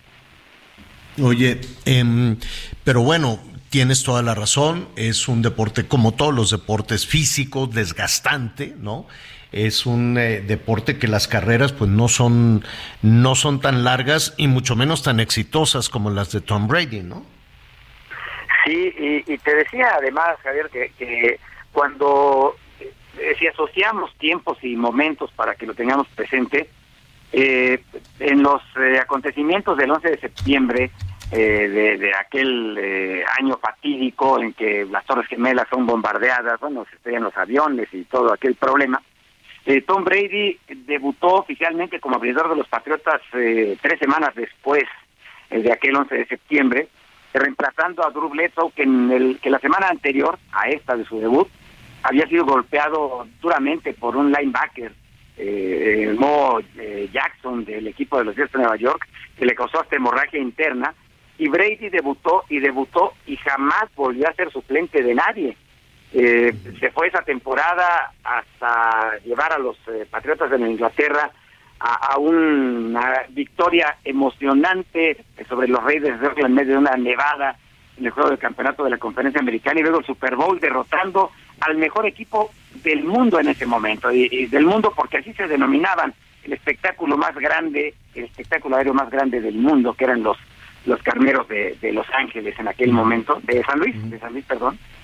Eh, y, y- y fue eh, una consecución de éxitos y de una consolidación gracias a su visión como deportista, a su dedicación, pero algo de lo que casi nadie habla, Javier, Miguel, es que Tom Brady, a diferencia de lo que los grandes corebacks de estos tiempos eh, se preocupan más, que es que les paguen muy bien, tener un sueldo enorme, Brady siempre decidió renunciar a una parte de esos contratos enormes para que los equipos, particularmente en Inglaterra, pudiera contratar los jugadores que necesitaba para tener el éxito que, que tuvo como, como pasador, en los mejores receptores, y como me dijo Bill Belichick, el entrenador en jefe de los Patriotas, en la única entrevista que tuve la oportunidad de hacerle, me decía, Tom Brady es el único jugador que es indispensable en los Patriotas de Nueva Inglaterra. Todos los demás son eh, prescindibles. Y lo más importante, yo no privilegio tener a los mejores jugadores disponibles, sino a los que mejor se adapten a mi sistema de juego. Si el mejor Claro. abierto está disponible, pero no es el que yo necesito, no lo voy a contratar. Es toda una filosofía, Javier, es impresionante. Claro, claro. Bueno, eh, la verdad es que la carrera va a seguir. Está, es, es- es muy joven, Tom Brady. Eh, sus problemas eh, personales, pues ojalá los solucione, ojalá, este, pues porque estuvieron casados muchísimo tiempo, hacían una, una muy bonita familia. Esperemos que, que los pueda solucionar. Este, pero Edgar te va a hacer la competencia Tom Brady. Entonces creo, si no me equivoco, que sea de comentarista y con un, un este contrato ya parecido al tuyo, ¿eh? Sí, es lo que se dice. Mira, quizá un poquito abajo, Javier, un poquito abajo, porque como es novato, fíjate que, ¿sabes de dónde viene la historia? ¿De dónde parte? Evidentemente tú, tú este, identificas, Miguel, a, a Tony Romo. Tony claro, Romo por cuando, supuesto. Cuando se recibió, recibió un contrato que es el contrato de comentarista mejor pagado de la televisión en los Estados Unidos, comentaristas de deportes, por supuesto, ¿no? y, y claro que siendo Tom Brady quien es, la cadena Fox le ofreció un contrato que supera al de Tony Romo eh, para empezar en cuanto él quisiera, lo están esperando desde el año pasado, y, y podría estar ganando pues la sorprendente cifra de 40 millones de dólares anuales como comentarista. Casi, casi el doble de Tony Romo, ¿no? Que Tony Romo debe de andar por ahí de los 20 millones de dólares al año. Por ahí, exactamente, Miguel, por ahí. Sí, sí, sí. Nada más que Tony Romo, si no me equivoco, es el béisbol, ¿no? No, no, no. ¿No? un quarterback ¿También de fútbol? Los vaqueros de Dallas. Ah, Sí. perfecto. Oye, pero son 20, ¿cuántos? 40 millones de dólares al año en un contrato por 10 años. Así es. Ándale. no, bueno. Entonces, pues sí, me, me- le pueden dar un adelantito, ¿no? Dice, oye, pues págame por adelantado unos dos, unos dos años para reconciliarme con la muchacha y pues en una de esas para que se me quite la- el, el pesar. Golpe, bueno, no golpe, no golpe, el fútbol americano, se, la NFL tiene grandes estrellas, se recupera, se recupera muchísimo, pero queda claro que es, es, es, es una... eh, ¿qué te diré? Una pieza fundamental importante en el fútbol americano, ¿no? Sí, el, el hombre que, que revolucionó definitivamente el fútbol americano como lo conocemos. Eh, Sí. Te digo, todo parte eh, de aquel partido de, de septiembre del, del 2001, cuando, bueno, pues eh, cambió eh, el mundo y cambió el fútbol americano, porque Tom Brady, que había sido seleccionado en la sexta ronda, no era ninguna ninguna eh, eh, lumbrera en ese momento seleccionar a, a Tom Brady, decir vamos a tener a Tom Brady, eh, pero una vez que, que tomó el puesto de titular, eh, Mm. provocó que Drew Bledsoe, que había firmado un contrato por 110 millones de dólares en ese momento, esa temporada con los Patriotas, pues Mm. fuera eh, transferido al final de la campaña. Claro. Eh, y vinieron esos seis supertazones, pero además los últimos, Javier Miguel, con un drama sensacional. Sí, sí, sí. Aquel que le ganan a los halcones marinos de Seattle en la última jugada del partido, con una intercepción, y aquel otro en tiempo extra contra los halcones de Atlanta. Mm. Oye, Sí, son de esos, este, de esos partidos históricos. Oye, este, Edgar, y Javier, no para que te des una idea. a ver, Tony Romo, perdón, este Tom Brady va a ganar como comentarista lo que un poquito menos de lo que está ganando hoy la superestrella de la NFL, que es Patrick Mahomes de Kansas City, que va por Hay que revisar, hay que revisar contratos. ¿No Patrick creen? Mahomes por 10 años en Kansas. Edgar, tú me corriges si estoy en un error, amigo. 450 millones de dólares. Tom Brady va por 400 como conductor. Bueno, muy bien, muy bien. Ah, pues qué bueno, qué bueno que Creo siga que la mata que dando. mi contrato, señora La Torre. Ese es el asunto. Vamos, al rato, Edgar, Miguel, se- nos vamos a juntar y no, y- oye, no, vamos haciendo una estrategia. Bueno, oye, Edgar, este, te escuchamos a las cuatro con muchísimo gusto. Nada más, eh, no quería despedir sin decirte ya con la información, con la cabeza fría y demás, ¿a qué razón tenías? No va a pasar nada con la selección, desafortunadamente. Nada es, nada por lo menos a corto plazo, ¿no? Sí, y nada de lo que merecen los aficionados del al fútbol mexicano, que son Claro. la nobleza existente, ¿no? Claro. Eh, vamos, eh, eh, ahora que haya partidos el próximo mes de marzo con la selección nacional, la gente va a volver a estarlos viendo. Y yo lo que sí eh, eh, quiero dejar muy claro, Javier, Miguel, amigos del auditorio, es que el, el problema no es que volteen y digan, es que las televisoras, ¿no? Hasta aquellos que vociferan ahora, porque ya no son parte de, de- de los grandes consorcios televisivos de México, no, es- sí es un negocio. Lo que pasa es que tienen que tomar decisiones eh, y, y, pues es válido, ¿no? El que mete dinero a un negocio tiene que recuperarlo. Pero Claro, tiene que ganar, tomen claro. decisiones. Pero Sí, no, mira, no lo hacen Se, no- se por- nos por viene se nos viene el tiempo encima y este, pero sí me, me gustaría que, que platicáramos un poco, a ver, de 1930 son que casi 27, 90 y 93 años, ¿no? De que existe la selección nacional. O sea, 100 años de la selección y, y nada. O sea, si Si no somos pasamos el quinto partido.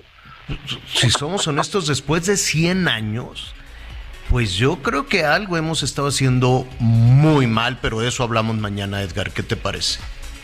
Sí, Javier, como siempre, encantado, con mucho gusto, Miguel, buenos días. Gracias, te escuchamos a las 4.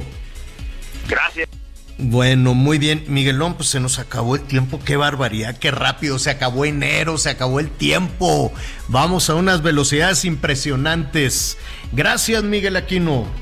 Gracias, señor. Gracias, buenas tardes. Y ya está usted bien informado. Vámonos. Yo lo espero a las diez y media en Hechos, ya lo sabes, se va a poner buenísimo Azteca 1. Lo invito a que siga con nosotros Salvador García Soto en el Heraldo Radio. Gracias por acompañarnos en Las Noticias con Javier La Torre. Ahora sí ya estás muy bien informado.